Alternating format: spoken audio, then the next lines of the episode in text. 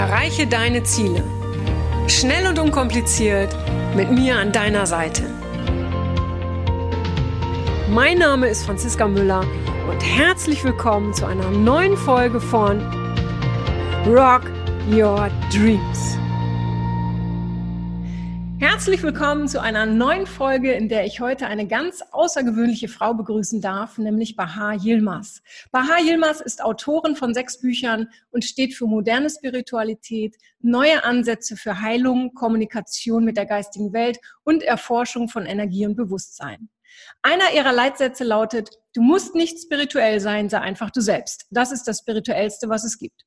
Baha Yilmaz wird auch gerne als die Stimme der neuen Spiritualität bezeichnet, denn sie räumt mit spirituellen Gefängnissen auf und begleitet Menschen darin, ihre Selbstverantwortung für ihr Leben wieder voll und ganz zu übernehmen. Das tut sie auf eine ganz authentische, erfrischende und humorvolle Art, ja, die für ihre Arbeit so kennzeichnend und auch wichtig ist. Baha Yilmaz sagt von sich, dass sie versucht, zwei Welten miteinander zu verbinden. Die spirituelle oder auch die unsichtbare Welt mit der Welt hier unten. Sie möchte erlebbare Spiritualität lehren ohne dabei abzuheben. Herzlich willkommen, Baha Yilmaz. Dankeschön, ich freue mich hier zu sein. Vielen Dank für die Einladung. Sehr, sehr gerne. Ich, ich freue mich, dass du hier bist. Und, und für alle, also ich, ich habe das, was ich gerade als Vorstellung gesagt habe, das ist ja nur ein Bruchteil dessen, wer du bist, was, du, was dich ausmacht, was du machst. Wenn du dich jetzt jemandem vorstellen würdest, der dich noch nicht kennt, was ich nicht glauben kann, ja, dass hier jemand zuhört, der dich noch nicht kennt. Aber wie würdest du dich vorstellen, Baha? Hm. Ja, es ist so, also diese Frage wird mir so oft gestellt und ich tue mich wirklich schwer. Also ich habe äh, angefangen und da war ich die Yoga-Lehrerin, dann war ich irgendwann die Meditationslehrerin, dann war ich der spirituelle Coach und heute versuche ich eigentlich so das Wort spirituell so ein bisschen auszuklammern.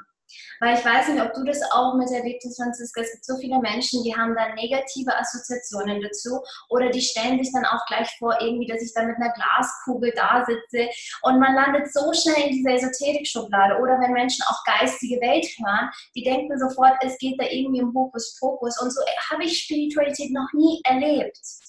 Das heißt, ich tue mich da wirklich schwer. Was meine wichtigste Aufgabe heute ist, ist, dass ich Menschen helfe, ihre eigene innere Wahrheit zu finden und nach dieser Wahrheit zu leben. Das ist meine wichtigste Aufgabe. Und man kann mich spiritueller Coach nennen, man kann mich spirituelle Trainerin nennen. Ähm, aber mir geht es wirklich vordergründig darum, dass jeder für sich erkennt, ich habe da etwas in mir, was ich mit der Welt teilen muss. Und wenn ich meine innere Wahrheit finde, dann komme ich diesem Weg ein großes Stück näher. Mhm. Ich habe dich ja so als außergewöhnlich äh, äh, beschrieben, äh, äh, weil, weil wenn ich über dich lese, wenn ich von dir höre, äh, weiß ich einfach oder ich erfahre, dass du äh, außergewöhnliche Fähigkeiten hast. So, ähm, wie, ja, wie würdest du die benennen und wann hast du das erste Mal gemerkt, dass du die überhaupt hast? Hm. Außergewöhnlich klingt ja so, als wäre ich die Einzige oder eine von wenigen, die das hat. Ich glaube wirklich dann, dass wir alle mit diesen außergewöhnlichen Fähigkeiten geboren werden alle.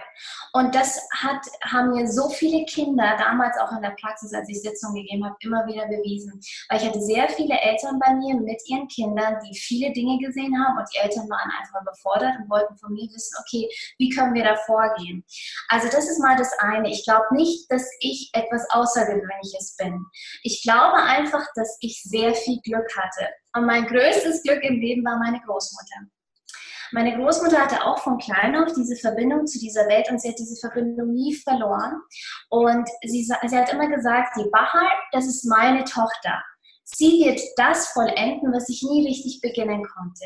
Und sie hat mir all ihre Fähigkeiten übertragen. Sie hat mir diese Welt gezeigt auf eine spielerische Art und Weise. Und du musst dir vorstellen, wenn man noch so ein kleines Wesen ist, man nimmt alles wie ein Schwamm auf. Und meine Eltern haben damals sehr viel gearbeitet. Das heißt, ich war den ganzen Tag mit meiner Oma zusammen. und wir haben da unsere Spielchen gemacht und so weiter. Und sie hat mir diese Welt gezeigt und es war für mich was komplett Normales. Und sie hat immer zu mir gesagt, schau, deine Schwester, die kann sehr gut Klavier spielen. Und das ist das, worin du gut bist. Du siehst die Aura, du siehst die Energie, du hörst Dinge, die andere nicht hören. Und das ist völlig normal. Das heißt, ich hatte nie das Gefühl, dass ich irgendwas Besseres bin oder Außergewöhnliches bin. Es ist einfach meine Fähigkeit, mein Talent, mein Ding gewesen. Und ich glaube, das ist so wichtig, das Menschen immer wieder klar zu machen, weil viele sagen, äh, ah ja, die Baha Yilmaz oder die da, die können das. Ich nicht, weil ich bin nicht damit geboren. Und daran glaube ich nicht. Ich glaube nicht daran, dass wir, dass wir diese Fähigkeiten nicht besitzen. Die Frage ist einfach nur, wurden diese Fähigkeiten im Laufe unseres Lebens trainiert und unterstützt. Und es war in meinem Fall war das ein Glücksgriff mit meiner Großmutter, weil die meisten erleben Folgendes. Sie sehen vielleicht mit drei, vier, fünf Jahren irgendetwas, sagen das zur Mama und die Mama sagt, ah, das gibt's nicht. Und in dem Moment machen wir eine Tür zu zu diesen Fähigkeiten, weil wir uns denken, ja, meine Mama ist ja die Autoritätsperson, ich muss von ihr geliebt werden, okay, dann glaube ich ihr das. Und so fängt es an, dass wir Schichten über diese Fähigkeiten legen und immer schwerer zu diesen Fähigkeiten auch herankommen. Und Menschen kommen heute zu uns in unsere Ausbildung und Trainings, weil sie diese Schichten abziehen wollen. Und ich sage immer zu den Menschen, ich bringe dir nicht bei, wie die spirituellen Fähigkeiten sich entwickeln. Die entwickeln sich automatisch, wenn wir das alte entglauben und uns für das, was in uns ist, öffnen. Und der wichtigste Punkt dabei ist Verwundbarkeit dass wir unseren Perfektionismus loslassen, unser sich beweisen wollen loslassen, dann öffnet sich auf einmal etwas und wir gelangen tiefer in unser System hinein. Wie, wie, wie kann ich das oder wie könnte ich das für mich oder die Zuhörer für sich jetzt schon zu Hause trainieren? Äh, ähm, ist es, dass ich auf meine Intuition höre oder, oder was ist es? Ja, also Intuition ist mit Sicherheit ein ganz wichtiges Schlagwort ähm, und viele Menschen machen das ja auch schon unbewusst und ich glaube, das hatten wir alle, dass das Telefon geklingelt hat und wir wussten, wer anruft oder wir haben an eine gute Freundin gedacht und die kam dann irgendwie um die Ecke. Also das sind so Synchronizitäten, Manifestationen, die eigentlich uns auch zeigen und beweisen, ich bin ein Energiewesen und ich kann Energien wahrnehmen, ich kann sie aussenden, ich kann Signale anzapfen, ich kann Signale aussenden. Das heißt, dass man da ein bisschen hellhörig wird, wäre eigentlich Step One. Das heißt, du guckst, wo diese energetischen Zusammenhänge in deinem Leben sich immer wieder zeigen. Und, und dieses Wort, ach, das ist Zufall, diesen Satz müssen wir löschen, weil es ist kein Zufall. Es findet sich alles aufgrund einer Art von energetischen Kongruenz. Es findet sich, weil es sich irgendwie gegenseitig unterstützen darf und kann. Also das wäre mal ein ganz wichtiger erster Schritt. Und das Zweite wäre, dass immer, wenn man in Kontakt tritt mit irgendetwas, äh, keine Ahnung, nehmen wir mal hier das Buch. Das ist das Buch in deinen Händen, dass du dich wirklich fragst, okay, was fühle ich eigentlich? Jenseits von dem, was ich spüre in meinen Händen, was fühle ich? Fühle ich eine Enge? Fühle ich eine Weite? Sehe ich Farben, wenn ich meine Augen schließe? Was möchten mir diese Farben sagen? Und das waren so diese Übungen oder diese Spielereien, die meine Großmutter immer mit mir gemacht hat sie hatte diese Welt viel, viel äh, präziser gesehen wie ich als kleines, äh, als, als ich noch klein war. Und sie hat mir dann immer gesagt, Baha, was siehst du, was spürst du dort in der Ecke? Und dann habe ich gesagt, nichts. Und dann hat sie gesagt, nein, geh mal tiefer. Und so hat sie mich da eigentlich begleitet. Das heißt, sie hat mir auch enorm geholfen, in Kontakt mit meinen Gefühlen zu bleiben. Weil die Gefühle sind das ähm, Übersetzungstool für diese Energien. Und wir müssen mit unseren Gefühlen arbeiten. Das ist so ein ganz wichtiger Punkt. Du hast gesagt, deine Großmutter hat dich sehr unterstützt. Wie, wie, wie ist, ist der Rest deiner Familie oder wie, wie sind vielleicht auch Kinder oder vielleicht auch Mitschüler mit dir umgegangen? Ähm, weil ich kann mir vorstellen, äh, dass du in den Augen der anderen anders warst. War das so? Ja. Oder hast, hast du es überhaupt gezeigt? Hast du es überhaupt kommuniziert? Ja, also es war, es war für mich wirklich sehr, sehr schwierig. Zu Hause war es so, dass meine Eltern das, äh, das schon mitbekommen haben natürlich. Und sie, sie haben immer gesagt, ach, solange die Oma am Leben ist, ist das Kind aufgeräumt. Und als ich sieben Jahre alt war, ist sie dann verstorben. Und das war für mich schlimm. Das war für mich ganz schlimm. Weil ich habe noch zwei ältere Schwestern, die hatten da schon auch eine gewisse Verbindung, aber nie so stark wie ich, weil sie, sie, sie hatten einfach andere Interessen wie ich und die waren natürlich auch schon älter. Das heißt, zu Hause war ich schon so ein bisschen außergewöhnlich. Und was ich alle paar Tage gemacht habe, ist, dass ich mein Spielzeug äh, gepackt habe. Meine, ich hatte da meine blaue Kühlstecke, habe da meine Sachen reingetan, habe mein Spielzeug mitgenommen und bin einfach rausgelaufen. Ich bin einfach durch die Haustür. Die Nachbarn wussten schon Bescheid. Die wussten, dass dieses kleine Mädchen, das muss wieder aufgesammelt werden und wieder nach Hause gebracht werden. Und warum? Wo wollte ich eigentlich hin? Ich wollte meine Familie suchen. Ich habe immer gesagt, das ist nicht meine Familie ihr seid nicht meine Familie. Irgendjemand hat mich hier ausgesetzt. Das heißt, ich bin immer wieder ausgewandert. Und so habe ich bis zum heutigen Tag, dass ich das Gefühl habe, ja, irgendwie, ich glaube, ich komme von woanders. Das klingt vielleicht irgendwie komisch und ich habe lange Zeit nicht darüber gesprochen. Aber seitdem ich darüber spreche, kriege ich so viele E-Mails, Nachrichten von Menschen, die sagen, das habe ich von klein auf immer gespürt, genau das Gleiche. Und das hat mir natürlich nicht unbedingt geholfen, mich dann auch zu integrieren. In der Schule, im Kindergarten war es ganz, ganz schlimm. Also war es wirklich ganz schlimm. Das Kindergarten war für mich die traumatischste Zeit überhaupt, weil ich damals das noch nicht konnte, dass ich das ein- und ausschalte. Das heißt, wenn man eingeschaltet ist, sieht man es permanent. Und dann fällt es einem viel schwerer, auch sich auf den Menschen so einzulassen, auf eine ganz normale Kommunikation auch einzugehen. Und als ich im Kindergarten war, hatte ich, konnte ich einfach noch nicht so gut Deutsch. Ich konnte nur Türkisch, das war dann das nächste Hindernis. Und es war für mich eine schwierige Zeit. In der Schule wurde es dann schon ein bisschen besser, aber es ist so lustig, in der Abi-Zeitung, es gibt ja immer so eine Abi-Zeitung, ist die Überschrift bei meinem Kapitel heißt Baha, das große Mysterium. Wahnsinn. Ja, ich glaube, das ist so, das beschreibt das eigentlich ganz gut. Die Menschen waren immer so ein bisschen auf Distanz, aber gleichzeitig waren auch viele interessiert. Auch später hatte ich einen ganz normalen Job eine Zeit lang und die wussten alle, was ich so nebenberuflich, so nebenbei mache. Und immer ab und zu, wenn ich mal alleine mit einem Kollegen war beim Kaffee und so, du, weißt du, ich habe da letztens diesen Traum gehabt, ich weiß ja, du machst ja diese Dinge und so. Weil viele Menschen sind eigentlich offen dafür, aber weil es gesellschaftlich einfach so ein Tabuthema ist, es wird nicht darüber gesprochen. Aber wenn ich mit den Menschen alleine war, haben sie sich auf einmal geöffnet. Als du eben gesagt hast, du bist, du bist ausgezogen zu Hause, hätte ich am liebsten losgeschrien, weil ich bin auch, ich bin mit vier Jahren, habe ich genau wie du mein kleines Köfferchen gepackt, Spielsachen rein, alles rein, weil ich auch sage, nein, ich passe nicht in diese Familie. Ja. Ich gehe jetzt und überhaupt, was ich hier darf und was ich nicht darf, gefällt mir nicht. Da bin ich zur Nachbarin gezogen, einen Tag lang. Ach, wie cool. Hammer. Unglaublich, das wusste ich nicht. Ja, so cool. Hammer, Hammer. Und, und sag, wenn wir so über diese, ich habe ja so in, in, in, der Vorstellung gesagt, dass du gern so die unsichtbare Welt mit der, ich, ich sag mal, sichtbaren Welt, das, was wir hier täglich erleben, verbindest. Was ist für dich die unsichtbare Welt? Ich kann mir vorstellen, dass der ein oder andere Hörer da jetzt äh, Richtung, ach, das sind die Verstorbenen oder, oder andere Seelen. Also, ne, wie, wie würdest du das beschreiben? Ja, die unsichtbare Welt ist die Welt, die wir mit unseren physischen Augen nicht wahrnehmen können, aber die meiner Meinung nach realer ist wie die grobstoffliche Welt.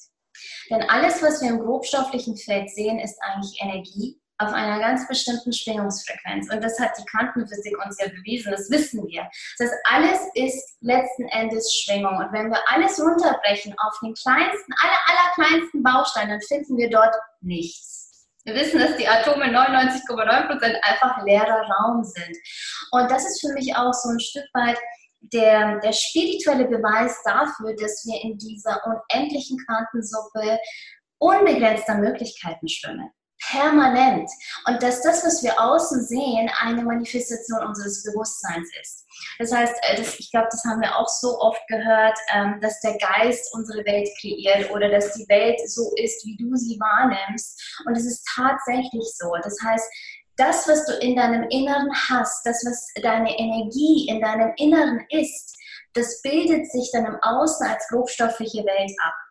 Und für mich gibt es eigentlich nichts, was unsichtbar ist. Die Frage ist, ob wir uns darauf fokussieren, ob wir uns darauf trainieren, auch unsere ähm, anderen Augen zu nutzen, unsere hellsichtigen Augen zu nutzen oder nicht. Und ich weiß ja deine Verbindung zu Tieren. Tiere machen das permanent, weil sie wissen, dass Energie nie lügt. Energie lügt nicht dass sie verlassen sich auf Energie und das ist das Gleiche mit Kindern bis zu einem gewissen Alter und das ist das Gleiche bei auch gewissen älteren Menschen. Da kippt es auch wieder, da schalten sich diese Fähigkeiten meist auch wieder ein. Nicht immer, aber sehr, sehr oft. Das heißt, sie fokussieren sich viel mehr auf die energetische Signatur als auf das, was sie grobstofflich oder oberflächlich sehen können. Und für mich ist die unsichtbare Welt auch äh, verbunden mit spirituellen Paralleluniversen, mit spirituellen Dimensionen, die wir nicht so richtig greifen können. Und das kann man sich vorstellen wie ein Blatt Papier, das wir falten. Und es sieht dann aus, als wäre es einfach ein Blatt Papier. Und wenn wir das aber auffalten, sehen wir, dass da ganz viele Zwischenräume sind. Und diese Zwischenräume sind genau mein Gebiet. Ich liebe die Zwischenräume. Das gefaltete Blatt, das interessiert mich nicht, weil das ist, ja, das ist ja da, das sehen wir. Das können wir studieren, wir können Dinge beweisen, wir können Dinge erforschen. Wenn wir das Blatt aufziehen, dann sehen wir diese Zwischenwelten und wir sehen, was dann noch läuft außerhalb unseres Tagesbewusstseins. Weil klar, wir sprechen jetzt hier, wir sind beide wach und hell, wir hören uns gegenseitig zu, aber das ist nicht mal die Spitze des Eisbergs von dem, was du bist. Du bist ein spirituelles, multidimensionales Wesen. Und wenn wir diese Parallelleben irgendwie noch mit einbeziehen, dann ähm, erreichen wir in unserem Leben eine Art von Fülle und Tiefe. Und ich glaube, das ist das, was der heutige Mensch am meisten braucht. Wir haben keinen Bock mehr auf Oberflächlichkeit. Wir haben keinen Bock mehr auf Smalltalk. Wir wollen Tiefgang. Wir wollen tiefe Dinge fühlen, erfahren. Und ich glaube, deswegen sind wir alle hier auf dieser Erde. Und, und ich habe das Gefühl, ich erlebe gerade, dass genau davor so viele Menschen auch gerade Angst haben. Vor sie, sie auf der einen Seite wünschen sie sich Tiefe, sie suchen die Tiefe, haben aber auch Angst davor, sei es, dass sie sich öffnen müssen oder etwas von sich geben müssen, äh, diese Tiefe zu erspüren oder auch überhaupt ihre eigenen Fähigkeiten zu verändern, äh, zu erkennen, weil sie vielleicht wissen, sie müssten dann was verändern. Inwiefern begegnet dir das häufig? Ja, also du liegst da 100% richtig. Also wir arbeiten in unseren Seminaren und Veranstaltungen ständig mit Angst. Angst ist, ist das wichtigste Thema. Wir haben sogar ein Seminarkonzept, das heißt Fearless, da geht es nur um Angst. Und du hast es auch richtig erkannt, wenn wir uns öffnen, dann müssen wir uns verändern. Und das wollen wir nicht. Das ist der eine Punkt. Und der zweite Punkt ist folgender. Wenn wir uns öffnen, wenn wir tief graben, wenn wir an unser Licht herankommen wollen, wenn wir unsere spirituellen Fähigkeiten entdecken wollen, dann werden wir auch auf Dinge stoßen, die wir nicht sehen wollen, die wir verdrängt haben, die wehtun. Wir werden auf blutende Wunden stoßen. Und darauf haben wir keine Lust. Das heißt, lieber wir bleiben an der Oberfläche, bleiben im Verdrängnismodus, schütten die Sachen immer noch weiter zu, damit wir uns nicht mit dem beschäftigen müssen, was weh tut. Und viele Menschen kommen zu mir und wollen an ihrem Licht arbeiten. Sie wollen ihr Licht mit der Welt haben. Das Erste, was ich immer sage, vergiss es. Du musst an deinen Schatten arbeiten. Weil das Problem ist nicht dein Licht. Das Problem ist, du hast Angst, wenn du dich in deinem Licht zeigst, dass die Menschen Dinge sehen könnten, die nicht Licht sind. Und das ist unsere Angst, dass Menschen erkennen, hey, okay, sie ist doch nicht so perfekt, wie sie ist. Und weißt du, es hängt so ein bisschen auch mit meiner Geschichte zusammen. Ich hatte eine Zeit in meinem Leben, da wollte ich diese perfekte, halb erleuchtete, oh, ständig lächelnde Yogalehrerin sein. Und es war eine Phase, in der habe ich mich runtergehungert auf 42 Kilo. Ich wurde magersüchtig. Ich habe wirklich gemerkt, ich sterbe innerlich, weil ich ein Fake bin weil ich so unauthentisch bin, weil ich nicht meine Meinung sage, weil ich alles irgendwie filtere, sodass ich denke, aha, das ist das, was die Leute von mir sehen wollen. Und ich glaube, daran kann wirklich jeder von uns arbeiten. Wer würde ich sein, wenn ich niemand sein müsste? Diese Frage war für mich der Durchbruch, weil ich erkannt habe, erkannt habe, dass ich so viele Teile von mir abgespalten hatte, weil ich dachte, das ist nicht okay. Das wollen sie in einer spirituellen Lehrerin nicht sehen. Und heute ist es so, ich, ich rede Klartext, ich sage den Leuten auch, gewisse Dinge, die wehtun, ich halte nichts mehr zurück. Und das war für mich ein ganz, ganz wichtiger Erkenntnisprozess. Und ich glaube, das ist so ein Stück weit auch eine spirituelle Befreiung, ein spiritueller Akt, den wir alle durchlaufen müssen. Vor allem, wenn wir andere inspirieren wollen. Dieser Satz, den du gerade gesagt hast, habe ich mir jetzt echt aufgeschrieben, wer würde ich sein? Oder die Frage, wenn ich nicht sein müsste. Ähm, Hammerfrage. Also ich glaube, die, die kann wirklich auch alles verändern. Und ähm, du sagst ja auch, äh, das muss ich mal kurz, ich will nichts Falsches zitieren, du musst nicht spirituell sein, sei einfach du selbst. Und äh, so viele Menschen kommen zu mir, weil sie sie selbst sein wollen. Was, was glaubst du, was steht ihnen noch im Wege, dass sie sich immer noch verbiegen? Ist es die Anerkennung von außen oder, oder was, siehst du da in deinen Erfahrungen, in deinen Coachings und Seminaren? Da kann man wahrscheinlich noch Stunden darüber ja. Also so ein großes Thema. Aber hm, ich glaube, was ein ganz wichtiger Punkt ist, ist, dass wir wahrscheinlich diese Angst nie komplett loslassen können, nie komplett loslassen werden, weil wir wegen ihr hier sind. weil wir genau das erleben wollten, weil wir genau diese Blockade erleben wollten, weil wir genau diese Angst erleben wollten. Ich glaube nicht daran, dass wir angstfrei leben können. Und das soll jetzt die Menschen, die jetzt zuhören oder das sich anschauen, nicht frustrieren. Es soll sie motivieren. Weil manchmal gibt es so spirituelle Ideale und wir reden uns das ein, dass das möglich ist, weil irgendjemand das anscheinend lebt. Also wenn irgendjemand um die Ecke kommt und sagt, ich bin nur Licht und Liebe, dann rennt so schnell, du kannst weg. also, da läuft irgendetwas schief. Und äh, es macht mich fast schon ein bisschen wütend, aber diese Wut äh, ist auch mein Antrieb, weil so viele Menschen kommen zu mir und sagen, Baha, ich bin, ich bin so am Ende, ich, ich, kann, ich kann nie so sein wie du, ich kann nie so sein wie dieser Lehrer und so weiter. Die sind alle so perfekt, das stimmt aber nicht. Wir haben alle unsere Leichen im Keller. Und ich rede so oft über meine Ängste, so oft über meine Zweifel. Und ich glaube wirklich, dass wenn wir es meistern, mit unseren Ängsten gemeinsam diesen Weg zu gehen, dann werden wir es so richtig authentisch. Und das ist das, was ich mit diesem Satz meine. Du musst nicht spirituell sein, sei einfach du selbst. Heißt, erobere all deine Teile zurück und steh zu allem, was du fühlst. Sprich darüber. Ich glaube, das ist so wichtig. Und der Schmerz, der Punkt, der in dir und in mir noch blutet, kann der Punkt sein, der uns am meisten verbindet, weil wir uns gegenseitig unterstützen können. Wo, wo, gibt es Momente, du hast ja selber gerade gesagt, du hast heutzutage, es gibt noch Ängste. Darf ich fragen, was sind so deine Ängste? Weil ich weiß, dass die Menschen, wie du es auch gerade schon gesagt hast, die sehen dich und denken, wow, alles ist super, alles ist easy und Bahat wird niemals Selbstzweifel haben. Äh, äh, wovor hast du Angst oder in welchen Momenten hast du vielleicht sogar Selbstzweifel, wenn du sie ja. hast? Ja, also sehr, sehr oft. Also ich sage mal immer, ich frühstücke Zweifel, ich esse zu Mittag Zweifel. Also wirklich sehr, sehr oft. Also meine, meine größte Angst ist eigentlich die, dass ich etwas verfehle, dass ich etwas verpasse. Und äh, dieser Gedanke, dass ich meinen letzten Atemzug hinnehme und feststelle, fuck, ich habe nicht alles rausgeholt, was ich jetzt hier aus diesem Leben hätte rausholen können, der macht mir Angst. Der macht mir wirklich mhm. Angst. Das ist eine Angst, die ich habe. Dann die andere Angst, die ich auch habe, ist die Angst vor dem Leben. Mhm. Ich erwische mich immer wieder, wie ich mich hinter meiner Mission, hinter meiner Aufgabe verstecke, damit ich mich mit meinem persönlichen Leben nicht auseinandersetzen muss. Ja. Also Leben an sich, einfach mal durch den Tag hindurch leben. Wenn ich an Urlaub denke, denke dann löst es in mir Panik aus. Weil ich mir denke, wenn ich nicht arbeite, wann habe ich dann überhaupt eine Berechtigung, hier zu sein? Und das sind so Dinge, die sehr schnell in meinem Fall in Selbsthass kippen können. Mhm. In Selbstzerstörung habe ich jahrzehntelang gemacht gefühlt, mache ich heute nicht mehr, dass ich wirklich diesen Selbsthass gegen mich richte, aber ich spüre ihn noch. Der ist noch da. Also ein selbstzerstörerischer Teil in mir, der immer dann aktiv wird, wenn ich das Gefühl habe, ich habe nicht mein Bestes gegeben. Mhm. Mhm. Aber es ist auch ein Antrieb.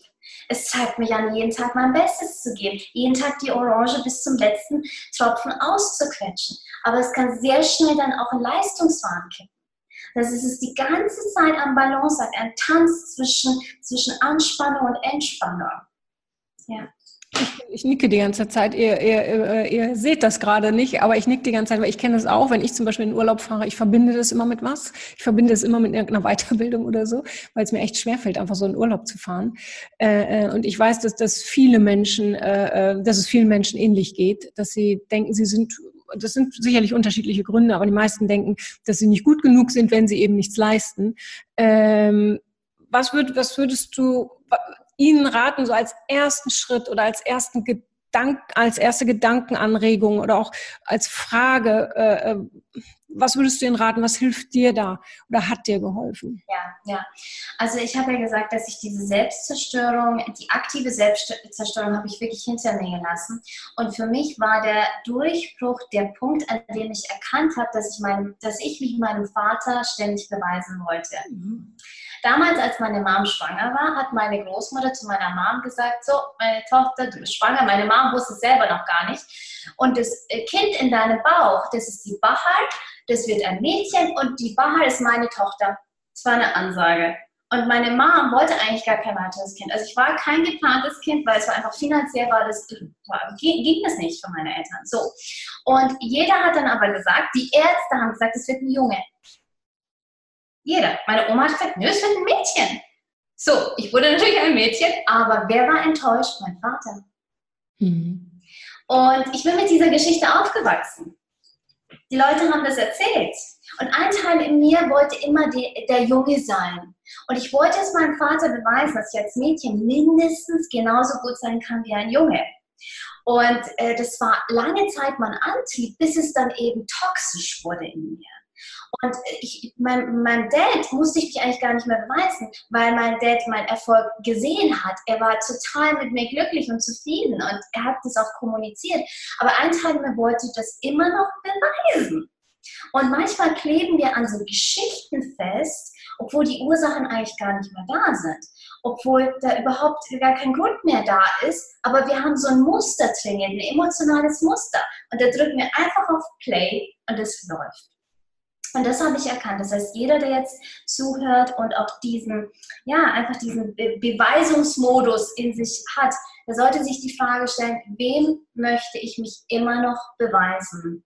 Und diese Frage alleine kann schon so eine Tür öffnen und man erkennt vielleicht, es macht gar keinen Sinn. Ich hatte so viele Menschen bei mir in der Praxis, die wollten sich immer noch der Mutter beweisen, die schon seit 20 Jahren im Jenseits war.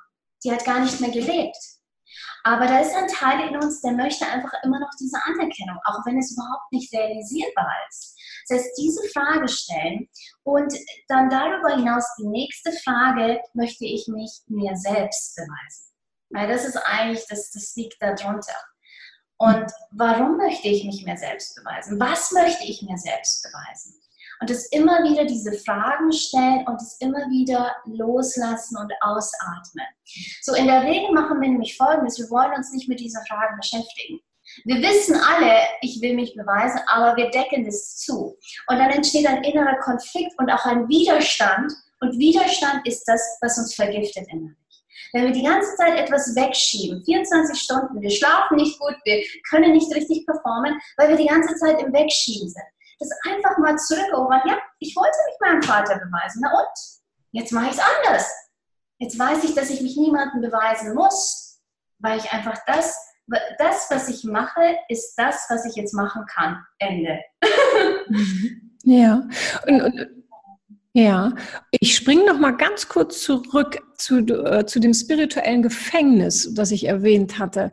Ist das gleich zu tun mit dem, du, du möchtest Spiritualität lehren, ohne dabei abzuheben? Gehört es zusammen und wenn wie? Ja, ja.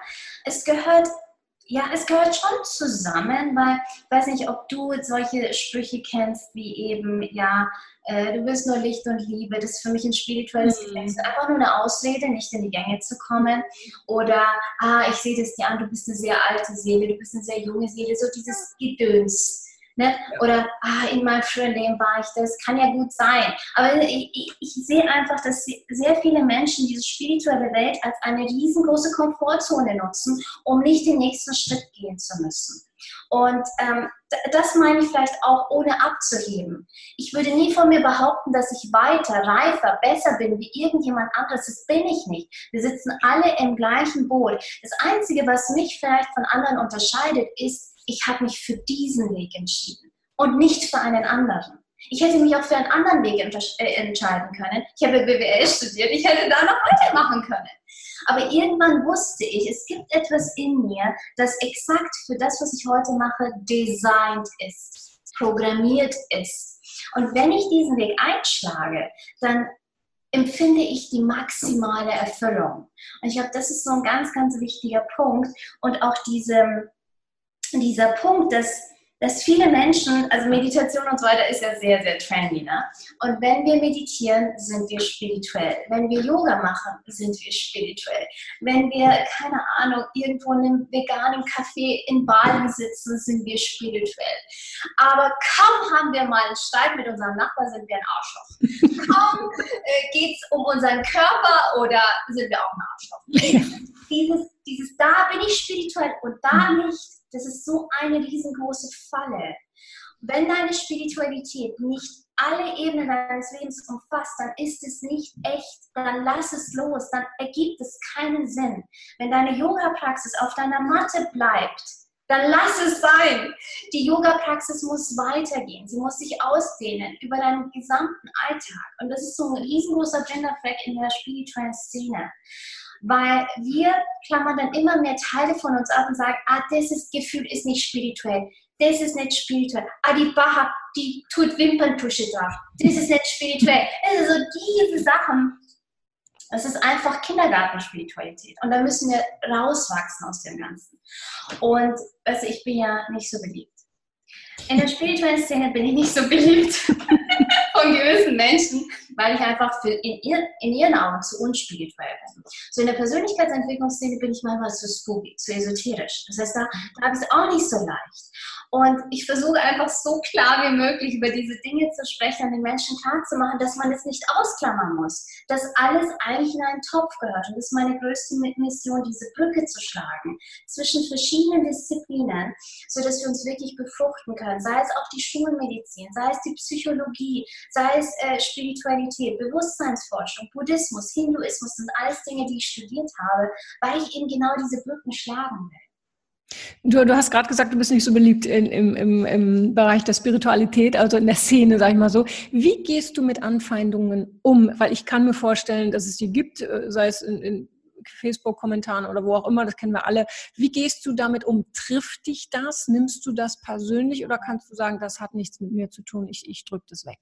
Ja, also es hat mich sehr lange Zeit wirklich getroffen, wirklich persönlich getroffen. Es hat mich zu Boden geworfen und ich stand so oft kurz davor, einfach was ganz Normales zu machen, mich aus der Öffentlichkeit zurückzuziehen, weil es mir so wehgetan hat, weil ich es persönlich genommen habe. Heute weiß ich, dass jeder von diesen hasserfüllten Kommentaren nichts mit mir zu tun hat dass ich in diesem Moment einfach als Projektionsfläche diene, dass ich die Menschen ein Stück weit entlaste von ihrem Müll, indem sie den einfach bei mir kurz ablagern. Und ich bin stark genug dafür, mittlerweile. Mhm. Ich, ich, kann, ich kann damit leben, weil ich weiß, warum ich es tue. Und ich glaube, das ist ganz wichtig. Wenn dein Warum, dein, deine Mission so stark ist, dann dann ist es nicht mal ein Fliegenfurz. Und heute kann ich wirklich über diese Dinge lachen.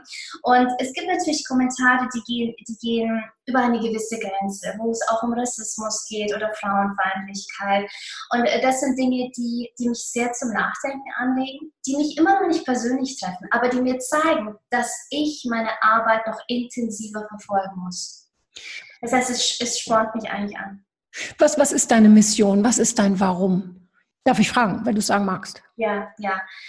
Ähm, es ist wirklich, auch wenn es so ein bisschen kitschig klingt, die Menschen spüren das und sie daran erinnern, dass da etwas ist, was in den Sternen geschrieben wurde in ihnen. So das heißt auch dein Buch, ne? Du ja, mein neues. Ja, genau. Dass da etwas ist, was nicht von hier ist.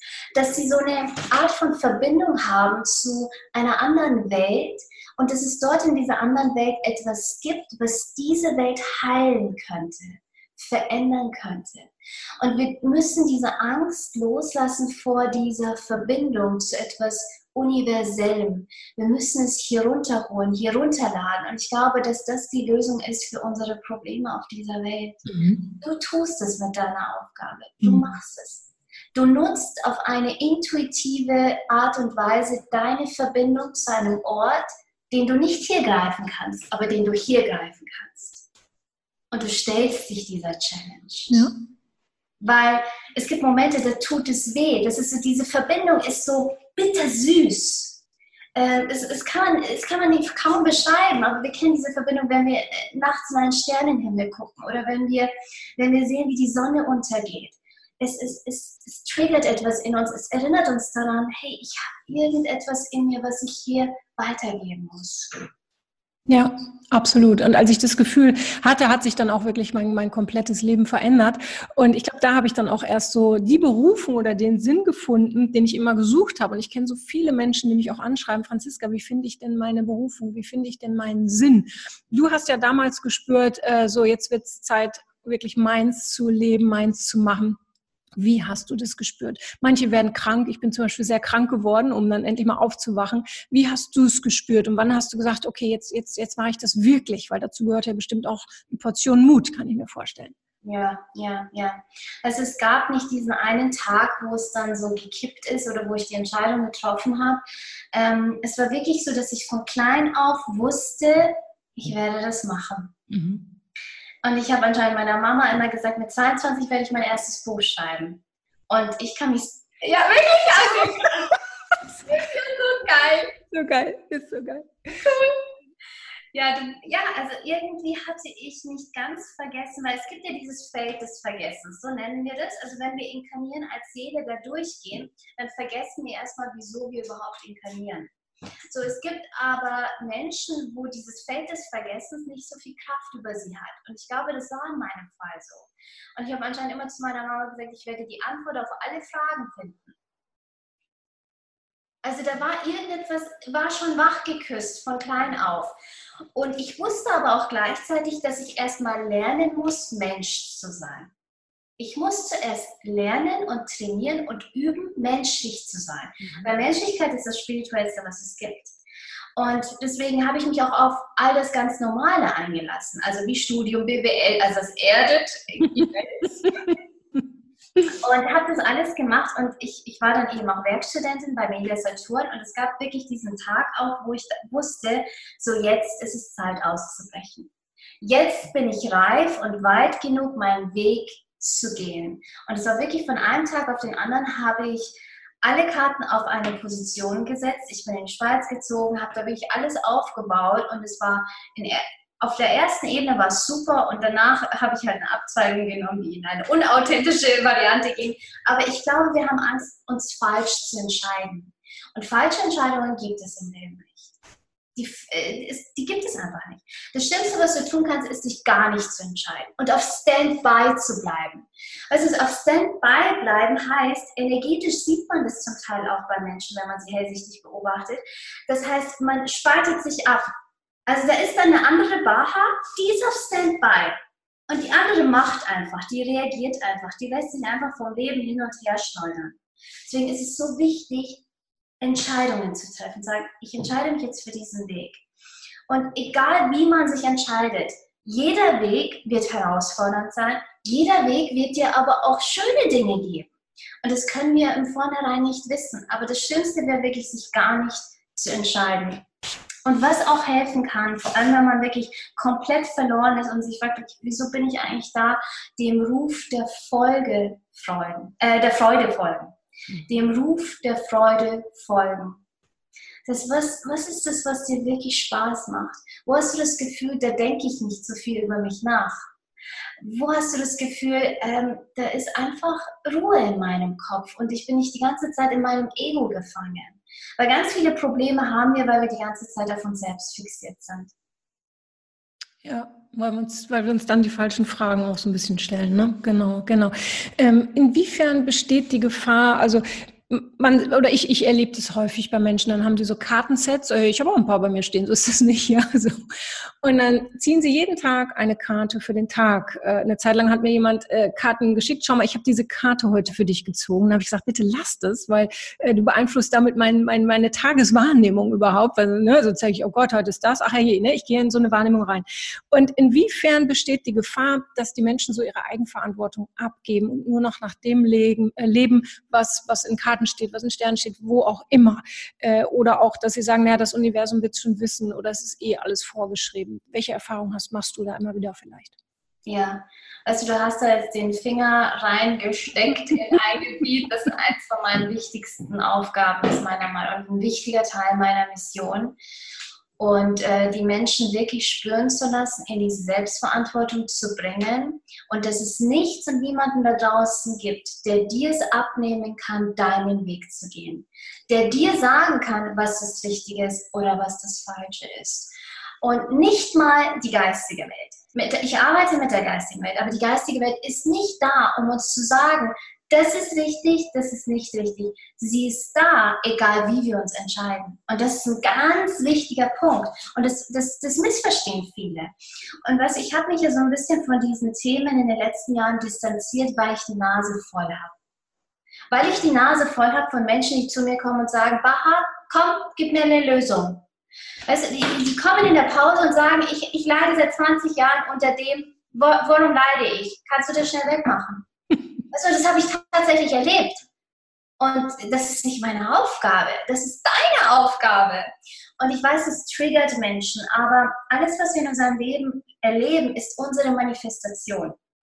So, das heißt, könnte es rein theoretisch sein, dass ich eine Art von energetischer Komfortzone habe. Das heißt, ich sende permanent Tag ein, Tag aus immer nur ein Repertoire von zehn verschiedenen Energien raus ins Universum. So, das, was ich aussende, zieht gewisse Dinge an. Könnte es sein, dass ich die Karte, die ich in der Früh ziehe, ziehe, weil ich das ausgesendet habe? Weil es einfach nur meine Komfortzone nährt. Und das passiert leider häufig. Mhm. Das heißt, diese Karten, diese, diese, ja, es gibt ja viele verschiedene, auch Pendel, ja. all diese Dinge könnten unsere Komfortzone nähern, wenn wir es zu oft machen, wenn wir es äh, nicht als Tool für den nächsten Schritt nutzen, sondern als Ausrede, um heute nichts zu tun. Dann wird das extrem gefährlich. Ich arbeite nicht mit Karten, aber zum Beispiel meine Schwester, ich habe jetzt zwei Schwestern und die äh, jüngere, die hat auch ihre Engelkarten und so weiter. Und ab und zu legt sie mir halt Karten. Dann macht sie mir ein Video, schickt mir das rüber. Dann sage ich, es interessiert mich nicht. ich schaue es mir dann an, aber ich verändere nicht meinen nächsten Schritt deswegen. Mhm. Ich höre es mir an, ich schaue es mir an, ich denke mir, aha, interessant, okay, vielleicht kann ich da noch so ein bisschen reflektieren darüber, aber ich lasse nicht zu, dass das mein Handeln irgendwie beeinflusst. Das, was unser Handeln und unsere Aktivitäten, unsere Gewohnheiten beeinflussen sollte, ist das. Das ist das wichtigste Kriterium, das Herz. Alles andere ist bla bla. Alles andere kann selbst produziert sein. Alles andere kann da immer noch deine Komfortzone nähern. Weil unser Herz hat Lust auf Abenteuer. Dein Herz will nicht die ganze Zeit in irgendeiner verkappten Komfortzone drinstecken. Es will neue Dinge erleben, auch wenn sie wehtun. Unsere Herzen sind dafür gemacht, gebrochen zu werden, damit sie lernen, sich wieder zu heilen. Und wir wollen die ganze Zeit in der Komfortzone äh, bleiben. Wir wollen andere Menschen nicht an uns ranlassen, weil wir denken, wir müssen unser Herz schützen. Nein, nein, nein, dein Herz braucht keinen Schutz. Dein Herz will das pure Leben erleben mit allem, was dazugehört. Ja, und äh, das ist schön, dass du das jetzt, du hast es jetzt schon gesagt, ich hätte es uns nochmal gefragt, weil davor haben viele Menschen eben Angst, ihr Herz zu öffnen. Sie suchen die große Liebe, aber wollen, wollen sich eben, äh, äh, wollen ihr Herz dafür nicht öffnen.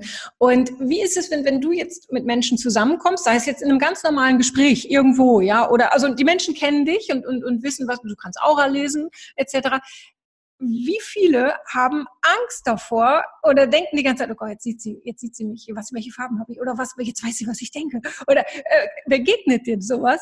Ja, sehr oft. Ja. Sehr oft. Und weißt du, früher wusste ich nicht, wie ich damit umgehen soll. Und ich weiß nicht, ob du das kennst, wenn du jemanden siehst, der, der nervös ist, wirst du auch nervös. Kennst du das? Ich gehe leider, leider sehr in die Energien der anderen immer rein. Das ist furchtbar. Auch wenn jemand äh, äh einen schlecht gelaunten Gesichtsausdruck hat, dann gehe ich da voll rein. Also das, da, ja, ja, da muss ich mich. Im Coaching kann ich das alles super abgrenzen. Privat arbeite ich immer. Ich übe das. Ja, ja. Aber es ist auch ein Zeichen von tiefer Empathie. Hm. Ja. Weißt du, ich, ich denke, wir, wir dürfen uns die ganze Zeit, wir dürfen uns nicht die ganze Zeit schützen vor anderen Energien. Weil wenn, wenn ich etwas fühle, was der andere fühlt, dann heißt es, dass dieses Gefühl eigentlich schon in mir war. Es wird einfach nur getriggert.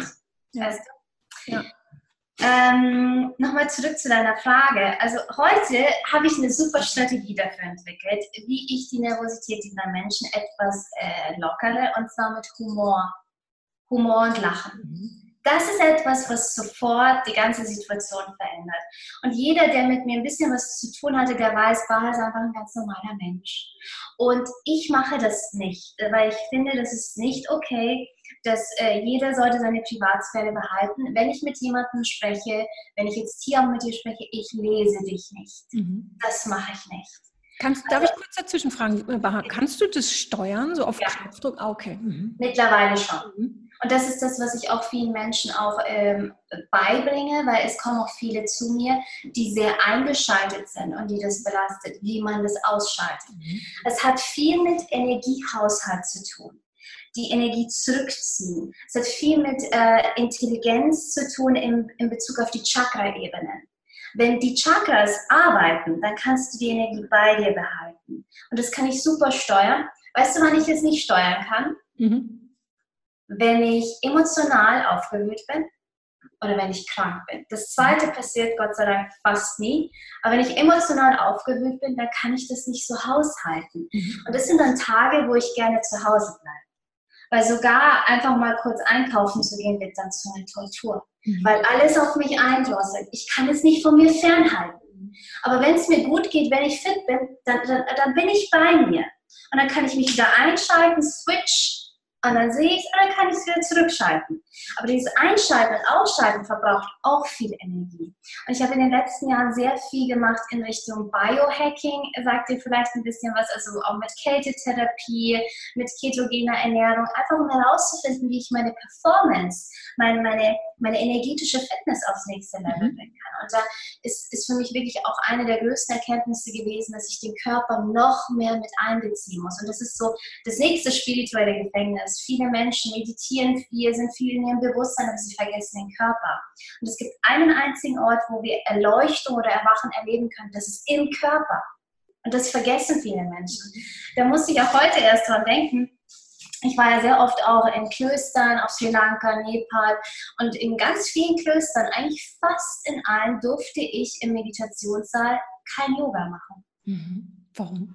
Weil sie gesagt haben, den Körper, um den brauche ich mich nicht kümmern. Nee. Doch, der Körper wurde so abgelehnt. Mhm. Gesagt, wenn du meditierst, sind all deine Pro Probleme gelöst. Und dann habe ich ganz viele Mönche gesehen, die krank waren, die gehustet haben, die an Krebs erkrankt waren. Mhm. Also den Körper auszuklammern, ist das Fatalste, was wir auf unserem spirituellen Weg tun können. Also egal, ob das ein spiritueller Weg ist, äh, egal. Äh, für mich ist sowieso jeder Weg, den ein Mensch geht, ein spiritueller Weg. Mhm. Es gibt für mich auch keinen spirituellen Beruf.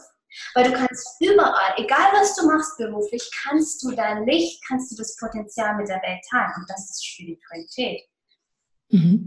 Wenn, wenn, wenn du so von dem Körperlichen sprichst, dann, dann äh, würde ich gerne zu dem Thema Übergewicht sp äh, springen, weil auch das ist einfach ein großes Thema heutzutage. Oft wird es oberflächlich betitelt wie, ah, jemand äh, isst sich einen Schutzpanzer an. Ähm, ich weiß aber, oder ich glaube, dass du da nochmal anders drüber denkst. Wie ja. denkst du darüber und, und ja, was, was hast du für Erfahrungen, für Tipps dazu, wenn es um das Thema Übergewicht geht? Ja, also das ist ein ganz großes Thema, da habe ich auch in meinem Newsbreak-Podcast eine ganze Podcast-Folge dazu. Aber ich glaube, was ganz wichtig ist, was du eben schon erwähnt hast, dieser Schutzpanzer, das kann schon sein, aber in den meisten Fällen ist es nicht das. Mhm. Weil du musst dir vorstellen, wenn wir mehr Gewicht haben an unserem Körper, dann haben wir vielleicht auch mehr Gewicht im Leben. Mhm. Dass die Gefahr, dass wir übersehen werden, sinkt. Ah, spannend. Es könnte genau das Gegenteil sein. Das heißt, wir wollen uns nicht schützen, wir wollen, hallo, ich bin da. Wir wollen mehr Gewicht haben in unserem eigenen Leben oder im Leben anderer. Das ist, das ist für mich der wichtigste Punkt. Das ist für mich der wichtigste Punkt. Und der trifft sehr oft zu. Gewicht im Leben. So, wie kriege ich Gewicht im Leben? Ich muss mir Erfolgserlebnisse schenken. Mhm. Ich muss meinem System klar machen, ich bin am Leben und ich vollbringe etwas. Und wenn wir das verpassen, dann, dann versuchen wir das über eine andere Ebene zu kompensieren. Und es gibt Menschen, die machen das dann eben über das Essen, über das Überessen oder das falsche Essen. Oder sie essen vielleicht das Wichtige, aber es sammelt sich trotzdem etwas an. Das ist ja auch die, dieses ja. Zunehmen. Und dann gibt es andere Menschen, bei denen auch das Gewicht im Leben wird, die äh, nutzen Machtmissbrauch. Die missbrauchen ihre Macht über ihre Kinder, über ihren Partner, um zwanghaft Gewicht zu bekommen, Bedeutung zu bekommen in dem Leben von jemand anderem und auch in ihrem eigenen Leben. Mhm. Und beides ist extrem zerstörerisch auf vielen Ebenen für uns selbst und für unser Umfeld. Also das ist mal ein ganz, ganz wichtiger Punkt. Klar, die Ernährung ist ein ganz wichtiger Punkt. Ich glaube wirklich daran, dass die gesamte Lebensmittelindustrie darauf programmiert ist, uns krank zu machen. Und ein, ein gewisses Übergewicht, das über ein gewisses Maß geht, es macht uns krank, es macht uns anfällig, es schwächt uns. Und es hindert uns daran, in die Bewegung zu gehen und unsere Eigenverantwortung auch anzunehmen. Und das ist wieder etwas, wovon natürlich die Lebensmittelindustrie und alles auch wieder profitiert. Weil abhängige Menschen sind die, die konsumieren. Und das sollen wir. Und Weizen, Zucker, Milchprodukte, tierische Produkte, sie schaffen eine gewisse Abhängigkeit. Und da darf jeder von uns ausbrechen, mhm. muss ausbrechen, langfristig gesehen. Das ist meine Meinung dazu. Ja, ähm, zum Thema Ausbrechen, wenn, wenn wir nochmal so auf, auf die, die Emotionen zu sprechen kommen, die ja sehr wichtig sind. Ich arbeite auch mal mit Emotionen. Äh, eine Emotion ist ja zum Beispiel die Wut, die gerade Frauen äh, äh sehr ungern zeigen, geschweige denn rauslassen. Wofür steht, also, oder kannst du es überhaupt, ich bin kein Fan von Pauschalisierung, aber siehst du vielleicht aus Erfahrung Parallelen zu gewissen Themen, wenn es um das Thema Wut geht? Und äh, was empfiehlst du, äh, ja, wie kann man sie rauslassen? Hm. Ja, also Wut ist die Schattenseite von Macht. Mhm. Und mit dem Wort Macht haben viele Frauen eine negative Verbindung. Sie wollen nicht machtvoll sein. Sie wollen diese Macht vielleicht auch wegschieben, weil Macht natürlich viel mit Verantwortung zu tun hat. Dann Macht assoziieren wir vielleicht auch mit der väterlichen Seite. Mhm. Wenn wir nicht ganz im Frieden sind mit unserem Vater oder da noch Vergebung irgendwie offen ist, könnte es sein, dass wir diese Macht ja einfach zudecken. Wir wollen es nicht sehen. Und das, all das bringt uns innerlich zum Überkochen. Und das kippt dann, das entlädt sich in Momenten, wo wir vielleicht irgendwie etwas nicht kontrollieren können oder wo etwas gegen unseren Strich läuft und dann poppt diese Wut auf. Eigentlich müssen wir es feiern, jedes Mal, wenn wir wütend werden. Weil es heißt, dass wir ein, ein Stück von diesem Druck innerlich ablassen. So, aber langfristig müssen wir es anders machen. Wir müssen erkennen, dass die Wut uns etwas zeigen möchte. Meistens will sie uns zeigen, was wir nicht mehr dulden wollen, was wir nicht mehr leben wollen und was wir verändern wollen. Und da müssen wir hingucken. Beispiel aus meinem Alltag, ganz frisches Beispiel. Ich bin in dem Wäscheraum bei uns zu Hause und mache die Wäsche. So in dem Moment, es war wirklich erst gestern, es überkommt mich eine dermaßen Wut richtig aggressiv wurde ich fast schon, weil ich mir dachte, Scheiße, Potenzialverschwendung, was ich hier mache. Ich stehe schon seit einer halben Stunde, sammle irgendwelche Socken und ich bin, ich habe so innerlich, ich bin so ausgerastet. Ich habe die Sachen stehen gelassen. Was habe ich gemacht? Ich habe mich erstmal bewegt. Ich habe ein paar Liegestützen gemacht, weil Wut ist erstmal Energie in Wallung und die muss irgendwie transformiert werden, die muss fließen. Die Wut müssen wir kommen lassen und ganz wichtig, gehen lassen.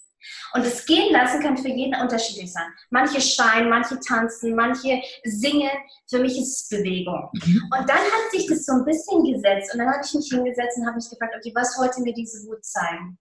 Sie wollte mir zeigen, dass ich meine Energie noch besser lenken muss. Das heißt nicht, dass ich keine Wäsche mehr mache, muss meine Energie bewusster dorthin lenken, wo ich sie hinlenken will. Weil weißt du, es gibt diesen Aktionsmodus und Reaktionsmodus. Und ich habe mich erwischt in den letzten Wochen, dass ich so oft reagiert habe. Also da ist eine E-Mail, da kommentiert jemand in der Facebook, reagieren. Und das, das, das war die Wut, dass ich das nicht unter Kontrolle hatte, was ich erleben will. Und das heißt nicht, dass ich nicht mal reagiere, aber wenn der ganze Tag nur Reaktion ist, was mache ich da? Also ich habe dann auf die Waschmaschine reagiert, weil die musste ja. Und da hingucken. Wirklich. Und das Wichtigste ist, das kann ich nicht genug sagen, freu dich, wenn du wütend wirst. Und ich habe einen Post auf Instagram, ich bin wütend und ich möchte jeden Tag wütender werden. Weil es treibt mich an, es gibt mir Energie, es, es, es zeigt mir, was ich verändern will. Also die Wut bitte nicht dämonisieren, sondern sie wieder zurückholen auf die Lichtseite, weil dorthin gehört, das hat der Dalai Lama sogar gesagt. Hat gesagt, dass Wut, wenn man es gezielt einsetzt, Mitgefühl stärkt weil es uns zwingt, den nächsten Schritt zu gehen und gewisse Ungerechtigkeiten in der Welt nicht mehr zu dulden. Ja, ich, ich habe sogar selbst erlebt, dass Wut, wenn wir sie nicht rauslassen, äh, und sie muss einem nicht mal bewusst sein, also mich hat die bewegungsunfähig sogar gemacht. Und an dem Tag, an dem ich sie mal rausgelassen habe, konnte ich mich wieder bewegen. Unfassbar. Äh, ähm, von daher gehe ich da voll mit, mit dem, was du sagst. Lass die Wut raus, aus welchem Wege, auf welchem Wege auch immer. Ähm, inwiefern, äh, ähm, wie soll ich sagen, also ich selbst habe es erlebt und ich erlebe es auch oft bei Klienten, dass, dass sie krank werden, ja, äh, äh, bevor sie etwas verändern. Jetzt muss ich mal kurz fragen, wie siehst du das? Kommuniziert dann unsere Seele mit uns? Äh, ist es einfach, äh, äh dass die Seele einfach weiß, hey, du bist ja jetzt echt mal gerade auf dem falschen Weg? Oder wie kommuniziert sie? Kommuniziert sie über Intuition? Was ist es? Weil ich weiß, dass viele sich das fragen werden. Ja, ich weiß nicht, ob es die Seele ist. Hm. Ich glaube, es ist der Körper. Wenn wir zu lange einen Weg gehen, der destruktiv sich auswirkt auf unseren Körper, sagt irgendwann dein Körper, es geht nicht mehr. Du kannst mir und dir das nicht mehr antun, so möchte ich nicht leben. Das heißt, der Selbstzerstörungsmechanismus wird aktiv, weil deine Existenz macht keinen Sinn. Es ist weder erfüllend für dich, noch irgendwie erfüllend für deine Seele, noch irgendwie hast du einen Beitrag der Welt zu leisten. Das heißt, du bist nur für Ressourcenverschwendung hier. Und das aktiviert den Selbstzerstörungsdrang deines Körpers. Und das ist hart. Ich weiß, es tut weh. Und das war bei mir genauso, als ich magersüchtig wurde. Ich bin auch fast gestorben. Mhm. Ich habe manchmal gespürt, dass mein Herz Aussätze hat. Es, es, war wirklich kurz, kurz vor Ende.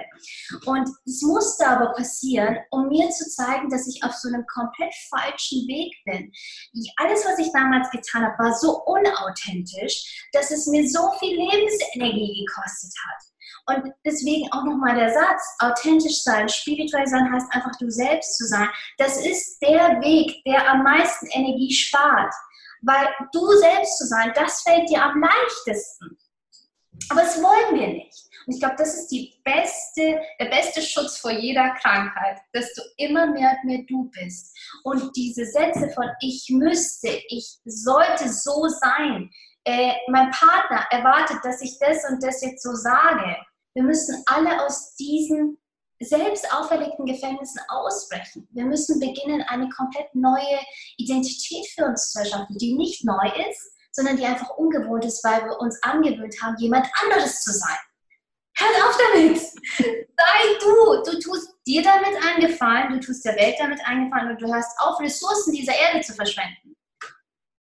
Ja, und deine eigenen Ressourcen, ganz genau. Ja. Und, und vielen fällt es, äh, glaube ich, schwer, die Leichtigkeit überhaupt in ihr Leben oder äh, in den Raum Spiritualität zu lassen, weil, weil wir oft so aufwachsen. Das Leben muss schwer sein. Äh, äh, aber muss es nicht, meiner Meinung nach auch. Ähm, sag mal, ich weiß, dass äh, ihr nach werden die Telefondrähte glühen. ja, nach dem Podcast. Äh, du, du machst ja ganz viel. Du machst auch äh, mit Jeffrey, äh, mit deinem Partner Jeffrey Kastenmüller, machst, machst du das große Empower Yourself Event. Ne? Das ist jetzt im September. Ähm, wäre das der Einstieg für die Menschen, die sagen, wow, ich will mehr von Baha? Ja, oder sagst du, lies erst ein Buch oder was würdest du sagen? Du machst einen Podcast. Also man, man, man, Leute, ihr kommt auch nicht äh, an Baha vorbei. Ja, jetzt seid ihr an, angetriggert. Ja, jetzt seid ihr angefixt. Ja, also äh, ihr werdet das alles finden, aber ich weiß, Baha kann es viel besser auf den Punkt bringen. Da müsst ihr, müsst ihr nicht, dann wisst ihr, wo ihr einsteigen. Dass du, dass du mir da nochmal die Möglichkeit gibst. Ja. Also ich denke, der, ein super Einstieg ist mit Sicherheit der New Spirit Podcast dass man da einfach so ein bisschen reinhört in Folgen, die einen ansprechen. Und Empower Yourself hast du ja angesprochen, das ist unser ja, Charity-Event, das ist unser Herzensprojekt, das ist ein, ein größeres Event und kein spirituelles Seminar. Also das ist wirklich ganz wichtig, sondern da geht es wirklich um, um tiefe Transformation. Es ist auch kein Motivationsseminar, das denkt man sich ja vielleicht, ja, da steht einer und will dich motivieren. Wir wollen niemanden motivieren. Es geht uns wirklich um tiefe Transformation, die aber dennoch leicht verdaulich ist. Und ähm, Empower ist sehr, sehr günstig, weil wir wirklich jedem Menschen es irgendwie ermöglichen wollen, daran teilzunehmen, unabhängig von der finanziellen Situation. Und dann denken immer viele Menschen, ah, dann ist es eine Verkaufsveranstaltung. Nein, ist es auch nicht. Wir werden nichts verkaufen dort. Also alle, die schon mal da waren, die können das auch bezeugen. Also ich denke, Empower ist super. Zum Einstieg super. Am besten Freunde, Familie. Da kommen ganze Familien alle mitnehmen, die mitkommen wollen und auch die, die nicht mitkommen wollen, einfach mitnehmen. also das ist mit Sicherheit eine super Idee. Und mein neuestes Buch, das ja auch im September erscheint, wurde von den Sternen geschrieben, genau. Das ist gefühlt mein allererstes Buch. Mhm. Weil ich habe zum ersten Mal in einem Buch wirklich ganz tief in mein Innenleben schauen lassen. Ich, ich erzähle ganz viele Geschichten, die ich vorher noch nie erzählt habe. Und es geht mir wirklich darum, dass Menschen ihre eigene Wahrheit finden. Und es ist kein Buch, das man von A bis Z liest, sondern man kann einfach die Kapitel einzeln auch lesen. Und jedes Kapitel soll so ein Türöffner sein für die innere Weisheit. Das heißt, dass du immer mehr und mehr erkennst, ja, ich habe was zu geben. Und das ist nicht hier passiert, sondern auf einer ganz tiefen Ebene. Also ich denke, das Buch ist mit Sicherheit auch eine super Idee, um da einzusteigen. Was Jeffrey und ich immer wieder anbieten, sind Online-Kurse und auch Gratis-Meditationen. Ähm, ja, einfach mal auf bahayilmas.com gehen und von dort aus wird man natürlich auch weitergeleitet zum Blog etc. Ja, und auf Instagram bin ich aktiv, auf Facebook, da findet man mich natürlich auch. Wie, wie ist die noch kurz, äh, das muss ich jetzt einfach fragen, weil ich weiß, das fragt sich der eine oder andere. Du, du arbeitest ja mit, mit Jeffrey zusammen, er arbeitet äh, seit vielen Jahren. Wie viel darf ich fragen? Ich, ich habe gar nicht die Zahl. Äh, zusammen sind wir seit neun Jahren, aber wir haben eigentlich dann relativ zügig angefangen, gemeinsam äh, Seminare zu geben. Davor war ich einfach alleine unterwegs. Ja. Und so richtig intensiv, dass wir unsere Arbeit und Technik entwickelt haben, sind es jetzt sechs Jahre. Mhm. Wie, wie macht ihr das? Weil letztens fragte mich jemand, wie ich das mache. Und sie sagt, oh, aber wie, oh nein, ich habe aber Angst und dass, dass mir was weggenommen wird und Eifersucht und weiß der Himmel. Also alle Themen, die man so als, als ängstlicher Mensch haben kann. Wie macht ihr das? Gibt es Themen wie Eifersucht? Äh, wie geht ihr damit um? Wie schafft ihr das den ganzen, ihr seid auch den ganzen Tag zusammen, glaube ich, oder? Ja, wie, wie schafft ihr das? Weil ich weiß, das würde, würde, würde viele interessieren. Ja, weißt du, ich, ich glaube, wir führen keine so typische Beziehung.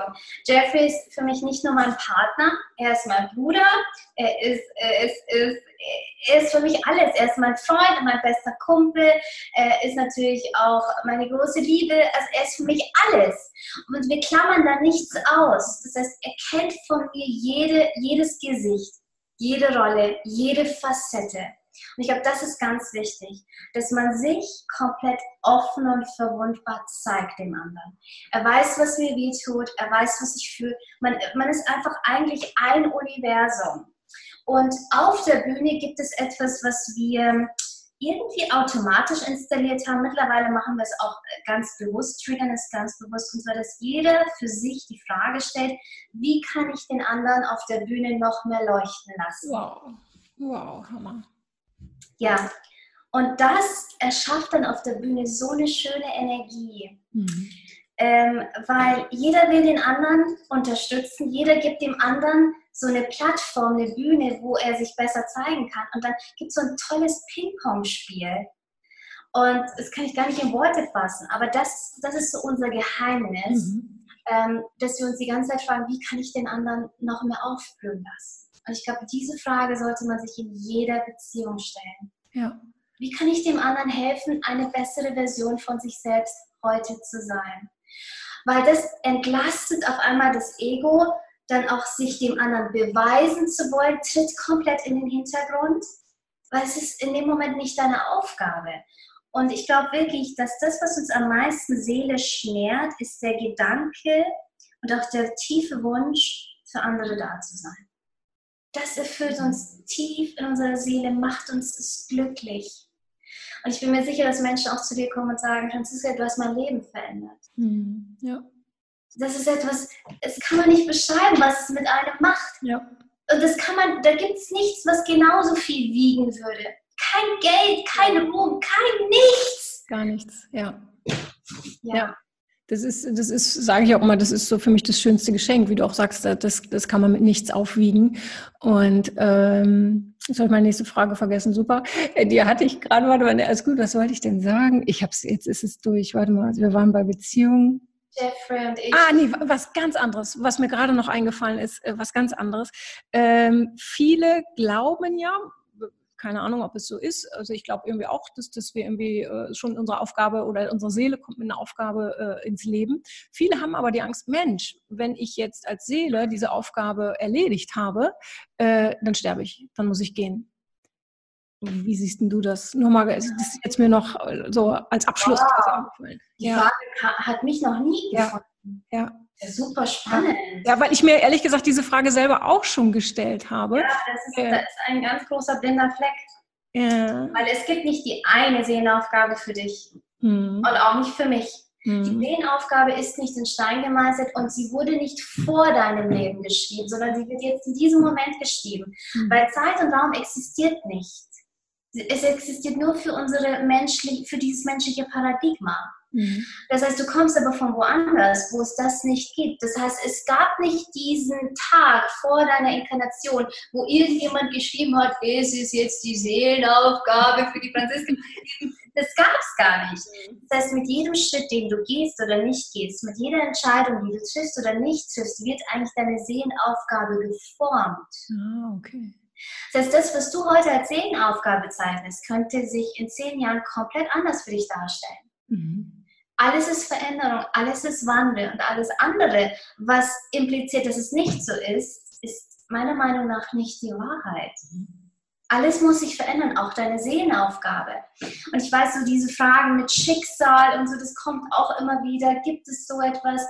Also ich, ich, ich kann wirklich den Menschen nicht sagen, was das Richtige ist. Und das will ich auch nicht. Aber ich würde es jedem ans Herz legen, sich die Frage zu stellen, was möchte ich glauben? Mhm, ja. Und ich habe für mich gewählt, es nicht glauben zu wollen, dass es Vorbestimmung gibt. Mhm. Weil wenn ich das glaube, dann hält es mich zurück, frei und ungebunden zu agieren. Weil ich mir denke, ach, ist ja egal, ist ja eh schon vorbestimmt. Was kann ich denn groß bewirken? Und ja. ich glaube nicht an Vorbestimmung. Und ich glaube nicht an Linearität der Zeit, an Vergangenheit und Zukunft. Ich mhm. glaube, dass alles jetzt passiert. Und dass ich in diesem Moment es schaffen kann, meine Vergangenheit zu entladen. Eine toxische Ladung dort zu entladen. Weißt du, das muss ich jetzt auch noch kurz loswerden. Es ja. ist, ist vielleicht für eine Ausfahrt, aber es ist so spannend ich habe als kleines Mädchen immer wieder mich gesehen, so wie ich heute aussehe. Mhm. Und ich habe mit mir geredet. Ich habe von mir geträumt. Heute weiß ich, dass ich tatsächlich dort war. Puh. Weil ich arbeite so viel mit der kleinen Baha heute. Und sie hat es damals mitbekommen. Das heißt, so etwas wie Vergangenheit und Zukunft gibt es nicht. Wir können die ganze Zeit springen, hin und her. Wir können die Vergangenheit verändern. Und ich weiß, dass viele traumatische Erlebnisse, die ich als Kind erlebt habe, von der Baha heute geheilt werden durften. Mhm. Weil ich dieser Lüge nicht glaube, dass es Linearität der Zeit gibt. Mhm. Es ist eine Lüge. Es, die ist, das gibt es nicht. Es gibt auch keine Zukunft in dem Sinne es gibt eigentlich immer nur diesen Moment, von dem aus du entscheidest, welche Fäden du ziehen willst energetisch, in welche Richtung, um etwas zu verändern.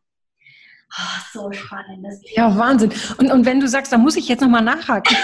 wenn du sagst, du, du glaubst ganz fest daran, es gibt nicht diese lineare Zeitlinie. Ähm, wie, wie, erlebst du das? Gehst du in die Meditation? Was, was machst du? Also, wie, wie fühlst du das? Also, verstehst du, äh, äh, wie, wie wendest du das an, die, diese Sprünge, all das, was du gerade erzählt hast? Ja, wie lebst du das? So cool. Also es ist so, es gibt tatsächlich Techniken, äh, man nennt es auch Remote Viewing, mhm. äh, nutzt auch die CIA unter anderem, um zu gucken, was irgendwo passiert oder was in der Vergangenheit passiert ist. Ähm, Remote Viewing ist etwas, was ich sehr oft nutze, um diese Quantensprünge zu machen. Und mhm. weil es ist zum Beispiel so, dass es viele verschiedene Versionen einer Zukunft gibt. Und das beantwortet vielleicht auch die Frage so ein bisschen. Wir denken ja oft, ja, es gibt diese eine Version der Zukunft und diese Straße werde ich entlanglaufen. Ich kann nichts dagegen tun. Aber in Wahrheit sind es ganz viele. Also es gibt viele verschiedene Versionen einer möglichen Zukunft. Und Menschen fragen mich auch immer, Bacha, sag mal, wie geht es mit der Erde weiter? Und ich sage, alle Türen stehen offen. Klar, wir stehen heute kurz vor Mitternacht. Wir müssen uns entscheiden, wir müssen schneller werden in den Dingen, die wir tun. Aber wie es weitergeht, wissen wir noch nicht. Das werden, unsere Entscheidungen werden darüber entscheiden, wie es weitergehen wird. Es gibt viele verschiedene Versionen der Zukunft. Es gibt auch eine Zukunft, wo ich ein Problem gelöst habe, was ich aktuell habe. Das heißt, rein theoretisch wäre es möglich, diese Zukunfts Pfad einzuschlagen und mit der Bahar dort zu reden und sagen, du, wie hast du das gelöst? Mhm. und das machen wir. Das ist etwas, was wir auch machen. Und dafür gibt es Techniken. Und die bringst du bei auch in Ausbildung? Ja. Ich werde kommen. Meine Liebe. Auf also vor allem in der New Spirit Ausbildung. Das mhm. ist die große Ausbildung, eine Live-Ausbildung. Da gehen wir ganz tief auf diese Themen ein. Also Remote Viewing ist, ist für mich Faszination pur. Wow. Wann, wann, ist die nächste? Wann ist die nächste? Ist leider noch nicht. Also aktuell läuft sie noch bis Ende des Jahres und die neuen Daten stehen leider noch nicht fest. Mhm. Äh, aber genau auf meiner Website einfach ein Newsletter eintragen, da kriegt man natürlich ja, super. Super. Also wo wir uns auf jeden Fall sehen werden, ist äh, Empower Yourself. Da werde ich das. Ich habe schon in meinen Kalender geguckt, da kann ich auch. Oh, wie toll. Ja, ja das wird, ich bin wirklich sehr, sehr gespannt. Sag nochmal das Datum, Bahar. War das der, ich habe 27, 6, 28? 28. 28. September. In Ingolstadt, Saturn Arena und die Landingpage ist empower-yourself.de. Genau, und das packe ich alles in die Show Notes und alles, äh, wo, wo alle dich erreichen können, wie sie dich erreichen. Ich packe alles in die Show Notes und dann sehen wir uns am 28. September. Ich freue mich sehr, dann wirklich dich auch, auch persönlich sehen, wirklich. Und ich danke dir für dieses tolle Gespräch. Ich könnte jetzt, das ist ja, wollte, wollte ja schon längst äh, äh, äh, beenden, weil ich deine kostbare Zeit nicht rauben wollte. Und könnte, ich könnte immer weitermachen. Mir fällt immer wieder was Neues ein oder es ergibt sich. Also vielen, vielen Dank, wirklich, Bahar. War ganz bereichernd. Ich habe mir selber ganz viel auch mitgeschrieben jetzt und nochmal anhören. Und ich weiß, wie viel die anderen auch da mitnehmen. Danke für, ja, für deine Zeit, für deine Energie, für dein Öffnen, für alles. Wirklich vielen, vielen Dank. Ich danke dir für dieses lebendige Gespräch und ich fand es so toll, wie deine Energie meine gefüttert hat und es war wirklich ein, einfach schön und ich glaube, die Menschen werden das spüren, wenn sie sich das anhören und anschauen. Genau. Also vielen Dank für deine Zeit, vielen Dank für das, was du mit der Welt teilst. Danke, danke. Nochmal auch an dich und äh, ja, ich sage, sage bis bald in, in naturell, wollte ich gerade sagen, in Natur. Du weißt schon, was ich will. freue mich auf dich. Also bis bald, liebe Bahar. Tschüss. Ich danke. Ciao. Ciao. Das war's auch schon wieder mit dem Rock Your Dreams Podcast. Wenn dir das gefallen hat, dann lass mir doch dein Abo da und gib mir gerne eine 5-Sterne-Bewertung. Ja, und wenn du weitere Themenwünsche hast, dann schreib mir gerne an podcast at franziska-müller.com. Bis zum nächsten Mal. Ich freue mich auf dich. Deine Franziska Müller.